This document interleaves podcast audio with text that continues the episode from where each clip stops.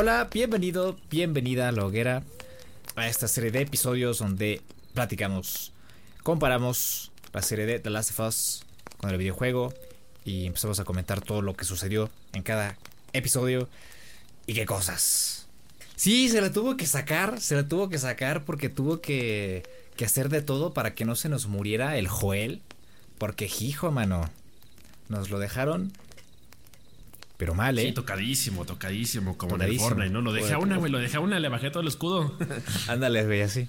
Ah, mames, en chinga la Eli se puso a construir un, fraccionamiento del Infonavit alrededor del Joel. Se, aventó el fraccionamiento, pero se quedó sin, sin materiales para hacer una camita. Eh, con unas, unas cobijitas de tigre. Oye, pero no mató al conejo. Es lo que te iba a decir, reapareció el conejo. pero el conejo se escapó en este, en este universo alterno. Y pues nada nuevo, se encuentra con David y con James, interpretado por Troy Baker, el mismísimo Joel del videojuego, el Joel de toda la vida. Lo cual está muy cagado. cierto. Lo cual está muy cagado porque la escena cuando, cuando James le dispara a él y cuando está escapando en el caballo. Es cierto, le está disparando a su, a su papito suegro, a su papito. Fue muy raro ver eso, y disparándole a Troy Baker, quien en otra realidad es Joel. Al revés, ¿no? No, pero también le dispara ella a él, ¿no? Cuando va en el caballo, dispara hacia atrás. ah, sí, como que se agacha. bueno, el punto es que se disparan mutuamente. Se quieren matar. ¿Qué, a ver, hablando de eso, ¿qué, ¿qué, opinas tú de esa decisión, Semen? Concretamente, de Troy Baker como James. Porque, bueno, yo hasta el momento, o sea, para mí fue una sorpresa el personaje que interpretaba. Porque realmente no, no, no, me quise spoilear como tal cuál era su papel en la serie. Sí sabía que iba a salir. Pero no sé, yo dentro de mis historias locas dije, ay, va a ser el papá de Ellie o algo así, ¿no? va a salir junto con Ashley Johnson haciendo la de sus papás o algo así. Entonces, pues no sé, ¿tú qué opinas? Yo sé de antemano que a ti Trey Baker no te cae muy bien. ya lo hemos platicado antes, pero ¿qué opinas de eso? Pues mira, si te has dado cuenta, los personajes que fueron protagonistas en el videojuego han sido chalanes en la serie. O sea, tuvimos a Jeffrey Pierce siendo chalán de. ¿Cómo se llama la morra esta? La señora esta loca de, de Kathleen. Que por cierto, ya sé cómo se llama su personaje, se llama Jeffrey también, ¿no? ¿También se llama Jeffrey? ¿Como Jeffrey Pierce? Oh, no, lo tenía, lo tenía aquí. Perry, Perry. Perry. Se llama, se llama Perry la serie. Como Piper. Oigan, ¿y Perry? Lo mataron, men. Pues mira, los dos haciendo papeles de chalanes. Yo ya sabía que Troy Baker iba a ser chalán de David desde el avance. Y el tema de Ashley me encanta porque es como si Ellie. Es como. Ashley Johnson dio a luz a Ellie de forma figurada y literal ahora. Ya se dijo en todos lados, es la madre de Ellie, es Ana. Entonces me parece hasta poético. ¿eh? Sí. sí. me parece hasta poético. Esa, esa me pareció la decisión más. What the fuck, yeah. Y no sé, lo de Jeffrey Pierce y lo de. Y lo de Troy Baker me parece. Pues relatable, me parece correcto porque pues son personajes muy importantes en el videojuego y un cameo no está de más, está bonito. Sí, es que literalmente es solo un guiño para los fans del juego. Porque realmente la gente que. Es más, va a haber gente que jugó el videojuego y ni siquiera tenga la idea de que Troy Baker interpretó a Joel. Exacto. Para mucha gente va a pasar completamente inadvertido, pero e, es algo cagado que eh, los enfermitos que sí sabemos esa información, sí vamos a estar ahí apuntando a la pantalla cuando lo veamos.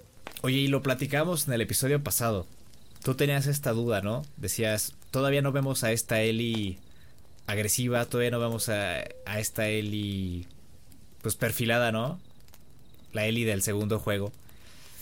Y yo te decía, en este capítulo que viene la van a desarrollar a chingadazos.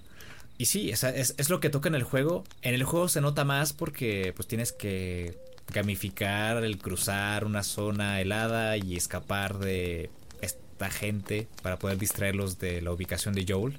Entonces, en el videojuego, pues Ellie mata a mucha gente. Y también se ve trastornada por, por todo lo que tiene que pasar sola. O sea, ya, ya, no tiene quien la rescate. Entonces ella tiene que vérselas por su cuenta. Y ahí está implícito el tema de, de tener que ajustarse a la situación y el tener que darse cuenta de que sobrevivir está jodido y de que todavía está más jodido estando sola. De alguna u otra forma tiene que enfrentar su mayor miedo, pues porque literalmente está sola durante todo ese tramo del videojuego. Y acá en la serie está muy bien representado porque está el miedo latente de que Joel se ha encontrado por la gente de David, ¿no? Porque recordemos que al principio del episodio se repite lo del videojuego. Ellie sale a distraer a la gente de David. Porque David y James se encuentran a, David. porque David y James se, encuentran a Ellie.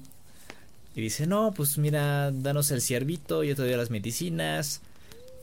Pero cuando Ellie se queda con David, le dice, oye, no te hagas pendeja, yo sé que tú eres la niña y yo sé que vienes acompañado del hombre que asesinó a uno de los nuestros. Que fíjate, qué, cosa tan más interesante que aquí finalmente lo hayan logrado conectar. Porque en el videojuego pasa exactamente lo mismo. Es decir, hacer mención de esta persona a la que Joel mata. Que viene pero es más difícil, pero es más difícil saber quién, ¿no? O sea, quién de los 100 que ha matado a quién. Te, están hablando de, un güey hipotético. O sea, que, que, ni siquiera en el propio videojuego lo mostraron tal cual o bueno, que, sí lo muestran, pero que no es sino hasta que ya hacen la, adaptación a, la serie, que le agregan trasfondo a ese personaje, le dan un nombre, le dan una familia, y ahora lo hacen más impactante. Incluso en el videojuego es, yo mandé a vaya gente a esta zona de la ciudad y no regresó ninguno. Porque en el videojuego Joel es una máquina de matar. Acá tenemos un Joel, un Joel más creíble. Lo lógico era que, que matara a alguien y que ese alguien pues fuera una pérdida sensible para alguien más. Y, esto también refleja un poquito lo que vamos a ver seguramente en la segunda temporada. Y luego tenemos a, a la gente, a toda esta secta, porque eso es lo que es, la secta de David. Es que sí, de plano trae la percepción de la realidad bien alterada ese compadre. Yo la verdad no sé en qué momento se, se la creyó tanto, pero queda claro que en, en este tipo de situaciones pues no estamos exentos de que haya un psicópata que aproveche la situación, ¿no? Para de, pronto, por medio de la religión, convencer a todos los demás y, tenerlos así como bien mañatados, ¿no? De que yo soy su proveedor, yo soy su líder, conmigo nada les faltará, les repartimos el vino y el pan. Este, y, literalmente, pues todos lo siguen ciegamente. Es que no tienen de otra, ¿verdad? Sí, y, justamente a mí este, se, me quedó la duda, porque hay una, hay una escena, hay un diálogo concretamente en, el que el propio David dice: Sí, soy el líder, pero porque ellos me eligieron, ¿no? Básicamente. Pero la, pregunta para mí sería ¿por qué? O sea, en, el caso, por ejemplo, de, de Kathleen, cuando es la líder de, de este grupo de rebeldes, pues queda bastante claro, ¿no? Porque dice, bueno, era la hermana del otro líder y, su hermano pues tenía madera de líder porque pues era una persona muy amable, una persona muy atenta. En, el caso de David pues queda claro que no es así, ¿no? Es, es como nada más predicar la palabra de, Dios y, y, educar a la mala, ¿no? Educar así con cachetadas y no me levantes la voz y nadie come hasta que yo llegue. Está medio, está medio raro como de pronto hay tanta gente que le, que le puede tener ese nivel de devoción cuando no es como que él solo represente una gran amenaza, ¿no? Si, si, si de pronto el grupo se decide rebelar contra él, yo creo que sería muy, muy, muy, fácil, porque incluso eso lo vemos reflejado con James, que en este caso es su mano derecha, o sea, es, un personaje que duda, eh, porque duda sus, sus decisiones en, el sentido de que, oye, está muy jodido estar comiendo carne humana, ¿sabes? Entonces, el propio James es una persona que, como su más fiel seguidor probablemente, duda mucho de él y, bueno, le tiene respeto, le tiene miedo. Pero al final de cuentas uno, uno sí se pregunta, bueno, ¿por qué no se revela, no? ¿Por qué, porque todos están calladitos, están mansitos con él? Y por eso muchas personas se sacan de onda porque no ven muchos infectados, no ven mucha acción, no ven mucha sangre. Aparentemente, en este mundo, y totalmente justificado, las personas dan más miedo que los infectados. Las personas son más temibles que cualquier infectado por todo lo que hemos visto que son capaces de hacer. Sí, sí, pues el, el propio Bill lo dijo, ¿no? Los infectados son predecibles. Ajá. La gente no, la gente está dispuesta a hacer lo que sea. Y es por eso que me parece todavía más impresionante que haya aceptado vivir con Frank.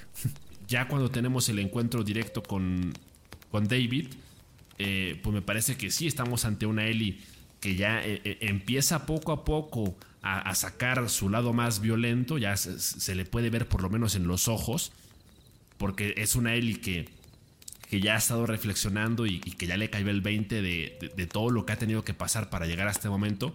Y pues no va a permitir que un desquiciado se, lo impida, ¿no? Que, hasta aquí llegue su historia. Entonces, me, me pareció una escena clave porque estas de las escenas, y, fíjate lo que son las cosas, me, parece que este episodio fue el que calcó con más fidelidad la, la secuencia del videojuego tal cual. O sea, en, términos generales, fue, el capítulo con los cambios más sutiles, diría yo. Sí. Porque realmente son cambios muy, muy pequeños y, el resto prácticamente parece extraído directamente del videojuego tal cual de la cinemática. O sea, como si lo hubieran nada más este, recreado. Y por ejemplo, dentro, de dentro de esos cambios pequeños, me pareció muy interesante el, el tema de que Ellie no probara bocado de la comida que David le ofrece. Porque en el videojuego, literalmente, Ellie se abalanza sobre la comida, empieza a comer un poco y luego ya la termina despreciando, especialmente cuando le cae el 20 de que es este de que podría ser comida de carne humana, a pesar de que David le dice, "Te aseguro que es ciervo 100%." Pero es, curioso eh, ese cambio en el hecho de que aquí Eli directamente desde el principio rechaza eh, la comida, no, no prueba ni un solo bocado, ni siquiera la voltea a ver, directamente patea la bandeja. Y, es curioso porque eso nos habla de dos cosas. En primer lugar, nos habla de que aquí puede que se haya pasado un poco por alto el, factor eh, de las condiciones en las que estaba Eli. Es decir, yo creo que se obvió un poco eh, la desesperación que ella podría tener eh, en cuestión a hambre. Que, me parece que también eso se podría relacionar un poco con el clima. Eso a lo mejor lo podemos comentar más después. Pero hacia grandes rasgos me parece que también las condiciones climáticas pasan un poquito a segundo plano en la serie, en, este capítulo en particular.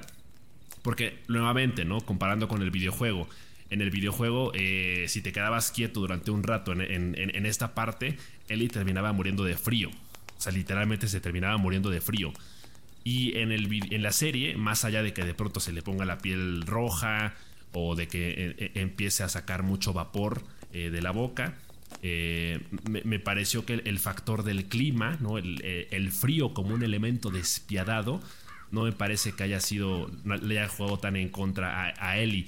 Y en, este, en esta escena en específico, en, la que le ofrecen de comer, me parece que también se obvió un poco el hecho de que, de que Ellie a lo mejor en, esa situación, como pasó en el videojuego, se traga el orgullo por una cuestión de sobrevivencia. Es, el puro instinto la que la motiva a, probar bocado. Eh, porque lleva varios días sin comer. Y, y, me parece más raro aún, teniendo en cuenta que sus habilidades para la caza en la serie son menores que en las del videojuego, porque en las del videojuego sí mató al conejo, aquí no lo mató.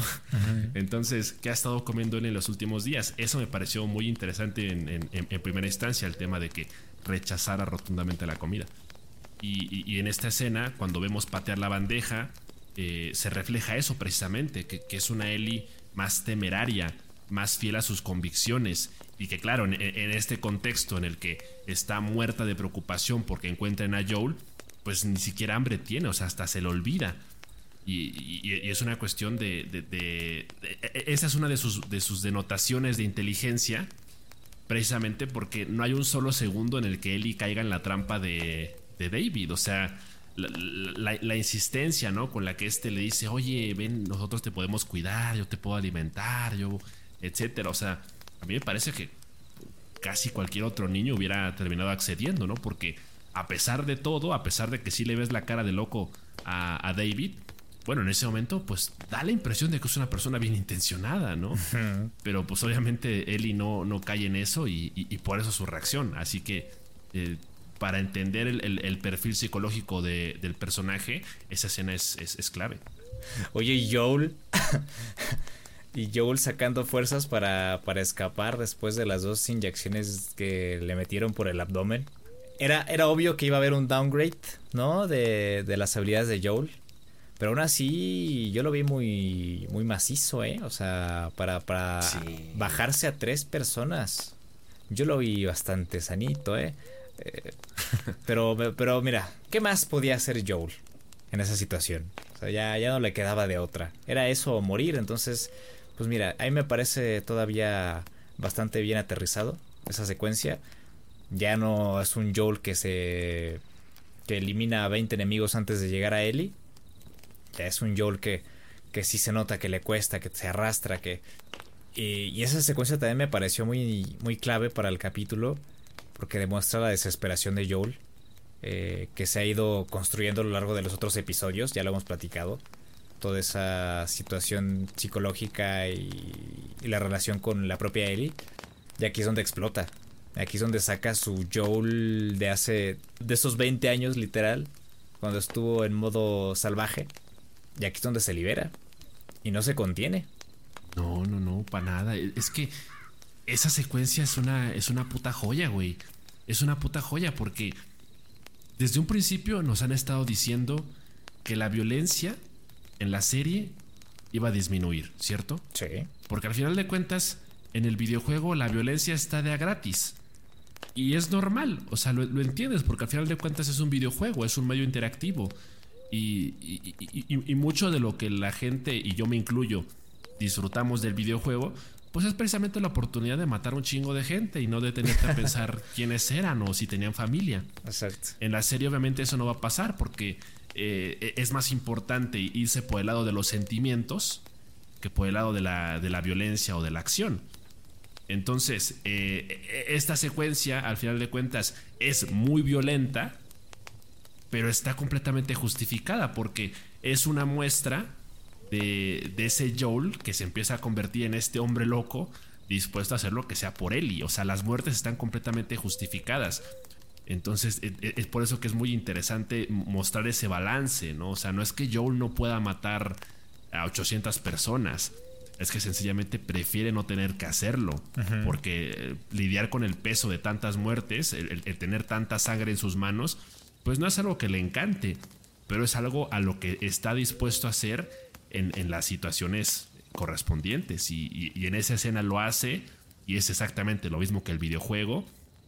Eh, primero es matar a este güey que, oye, ya te dijo lo que querías y es como de, sí, pero me vale madre, ¿no? Es como de, yo, yo, no te voy a decir nada, ¿no? Y es como de, no, no importa, le creo al otro. Y madres con el bat de béisbol. Es, es muy violenta, es muy visceral esa, e, e, e, esa escena. Y, es algo que hasta disfrutas porque, porque lo, sientes el odio, sientes el coraje de, un Joel que hasta hace poquito estaba desfalleciendo y que de pronto pues el instinto de supervivencia eh, lo levanta y por supuesto que las ganas de encontrar a él y protegerla y salvarla a, todo costa, a toda costa, pues también lo, impulsan a convertirse en este monstruo. Me gustó mucho cómo solucionaron la última secuencia. La pelea de Ellie contra David. Porque refleja muy bien el gameplay y refleja muy bien la secuencia, la cinemática. Por la propia estructura que tiene el resort y, esa, y ese comedor. Porque es lo que haces en el videojuego. En el videojuego justamente te arrastras a través de los muebles, buscas cobertura, eh, buscas con qué defenderte. Y el objetivo es el mismo, ¿no? Eh, atacar a David por la espalda, perforarlo con, con, lo que tengas en la mano. En el caso de, de videojuegos, hacerlo tres veces, porque pues es la regla de tres de siempre, tres golpes para poder ah, pasar a la siguiente fase. Y en este caso es a la primera porque David es muy humano, David es de carne y hueso. Y pasa a lo siguiente, ¿no? Que es la, escena que cambia a Ellie para siempre. Es la primera vez que Ellie mata a una persona con toda la intención y con todo el odio y con toda la rabia que tenía contenida en su ser. Porque David aquí saca las cartas y se muestra tal y como es. Como un violador, como un pederasta, como un hijo de puta. Y aquí es donde Ellie se defiende porque tiene que sobrevivir, tiene que hacer lo que sea necesario para salir de ahí. Y se desfoga y le deja la cabeza como chasqueador. Sí, sí, salió, salió para los taquitos de tripita. De ahí va a salir para comer. Y ya no tienen que. Ya no van a tener que filetear a David, porque ya está bien fileteadito. De ahí salen unos alambritos. Y entonces el momento en el que Joel y Ellie se encuentran tiene todavía más sentido no sé si mejor que el videojuego, pero, pero me gustó la forma en la que ellos se encuentran. Me pareció una forma más orgánica, ¿no? Porque, digo, en el videojuego probablemente Joel hubiera pensado que Ellie estaba dentro del edificio ardiendo, pero no sé qué tan fácil iba a ser para Joel entrar, porque para Ellie era imposible salir. Y acá es como de, pues Ellie encontró la salida, Joel sí iba llegando, la estaba buscando, pero no tenía cómo entrar pero Ellie sí tenía cómo salir. Sí, o sea, de hecho a mí también me parece que tiene toda la lógica del mundo. Es mucho más creíble así. Pero, si te soy bien sincero, a mí me gusta más la escena en el videojuego que en la serie. a, mí lo que me parece clave de esa escena es que Joel la interrumpe. Sí. Literalmente, Ellie se detiene, o sea, en, el videojuego, Ellie deja de masacrar a, David porque Joel la detiene. Ajá. Y, en ese momento es como la intenta contener y es como la intenta tranquilizar porque ella está en shock completamente. Eh, en la serie es como de Ellie termina de hacer lo que hizo, se da cuenta, ¿no? Lo, reflexiona, lo, este, eh, lo, interioriza. Y ese despertar lo, encuentra. Y ese despertar lo encuentra hasta que Joe la encuentra, ¿no? O sea, no es tanto que Joe la, la, contuviera. Me, parece que en el videojuego yo, yo no le pongo peros al hecho de cómo entró Joel. Porque, porque de hecho, eh, el propio Neil Druckmann salió a explicar el por qué hicieron el cambio. Y él básicamente explicó que en primer lugar no le parecía lógico justamente lo que tú dijiste, que Joel entrara así tan fácil cuando él ni siquiera podía salir. Porque en primer lugar Joel ni siquiera tenía las llaves. Sí, es que tenía las llaves del comedor era, David. Y aparte, en, segundo lugar, este, la, otra explicación que da es que a diferencia del videojuego, o sea, en, el videojuego menciona Neil Druckmann menciona que lo que hace Joel es salvar a Ellie físicamente y lo que hace en la serie es salvarla emocionalmente. Porque es precisamente el, tema de encontrarse de ella después de que se enfrenta a su propia realidad. Eh, o sea, e, es determinante que, Ellie se pase ese amargo, ese trago amargo sola antes de encontrar el consuelo en Joel. Entonces, eh, tiene lógica, eh, las dos son buenas, ahora sí que niñas, niñas, las dos son bonitas. Ya puedo irme. Pero yo me quedo con la, con la del videojuego. O sea, puedo pasar por alto el, cómo entró eh, Joel a, la cafetería. Y, me gusta más, me parece más impactante el, tema de, cómo la detiene, de cómo la, cómo la abraza para evitar que, siga masacrando a, David. Sin embargo, Neil Druckmann también comentaba algo muy interesante sobre el tema del contraste. Ahora sí que ya, hablando en términos este, de análisis cinematográfico y teoría del color y lo que tú quieras, Este, comentaba algo sobre el contraste que hace la sangre en la cara de Ellie con la, con la nieve, con el blanco de la nieve. Es verdad. prácticamente lo que nos dice esa escena, desde ese punto de vista, es que Ellie prácticamente se, se, se ¿cómo se dice? Se separa. Es como que de pronto está y no está, ¿sabes? Es como que de pronto ya está en otro plano. Es como una representación física de su mente en ese momento. ¿no? O sea, que está en un fuego ardiente de violencia, masacrando a David, y después pasa a un estado totalmente blanco y inhóspito de la mente en el que no sabe dónde está, ni, ni quién es, ni, ni qué hace, ¿no? Está en shock. Sí, y, bueno, al final de cuentas, lo que, lo que nos dejan intacto es la frase, ¿no? El, el It's okay, baby girl. Sí. que Te pega no igual. Lo había, sí, no, no, lo había dicho la última vez que lo dijo, se lo dijo a Sara. Y ahora, todo esto que acabas de comentar hace más difícil lo que viene. Yo no digo nada, vea, pero con el siguiente capítulo se, va a acabar, se van a acabar las, las cajitas de los Kleenex. Con el siguiente capítulo se vale llorar y duro. Porque mira, también para uno que ya jugó la segunda parte y sabe lo que va a pasar, pues pesa más también por justamente lo que pasa en la segunda parte, pues como de no manches, güey. y vuelves a pensar en las palabras de Joel, ¿no? De lo, volvería a hacer. ¿no? Si, si, si tuviera que hacerlo nuevamente, lo volvería a hacer y no cambiaría nada. Pues mira, yo ya no digo nada porque no quiero spoilear a nadie, no, no quiero decir algo que vaya a comprometer eh, su experiencia con el último episodio de la serie. Entonces, pues eso lo vamos a comentar la siguiente semana. Independientemente de que ya sabemos lo que va a pasar a grandes rasgos, seguro que van a haber muchos detallitos que van a ser sorpresas y el hecho de que uno ya sepa lo que pasa no significa que deje de doler o que impacte menos y sobre todo cuando lo tenemos en este nuevo formato y cuando podemos eh, deleitarnos también con las actuaciones de, Pedrito y de Vela. ¿Sabes qué sí extrañé de este capítulo? ¿Qué? La secuencia de infectados con David y Ellie. Porque yo creo que como que es un contraste ahí medio extraño entre su canibalismo y la relación que tienen antes del infierno que se desata al final. Prácticamente por un instante se convierte en su aliado, ¿no? Sí. Sí, sí, que, eh, eh, Eso es lo que provoca que en el videojuego confíes un poquito más en él. Y aparte refleja la situación general en la, que todos están, ¿no? Que es la de sobrevivir. Y, probablemente hubiera saciado la sed de todos esos espectadores que quieren ver infectados y todo ese tipo de cosas. Pero bueno. Pues ya estaremos entonces platicando eh, y comentando el capítulo número 9, el último de la serie de The Last of Us. Muchas gracias por estar con nosotros esta noche. Si no lo has hecho, recuerda unirte a la congregación de la Gran Discord, donde tenemos noticias, fondos de pantalla, ofertas de Steam, memes y escenarios cada fin de mes. También por ahí tenemos a veces imágenes extra o contenido extra del que hablamos aquí en el podcast, que solamente puedes encontrar allá. Entonces, pues los esperamos por allá en Discord. Les agradecemos sus aportaciones en Patreon que nos ayudan a mejorar nuestro contenido y continuar haciendo lo que nos gusta. Si todavía no eres un mecenas, Puedes unirte ahora. Revisa los beneficios y recompensas que tenemos para ti. Todas las redes y links están en la descripción de este episodio. Nos vemos entonces la siguiente semana. Cuídate mucho, descansa, toma agüita y... Ah.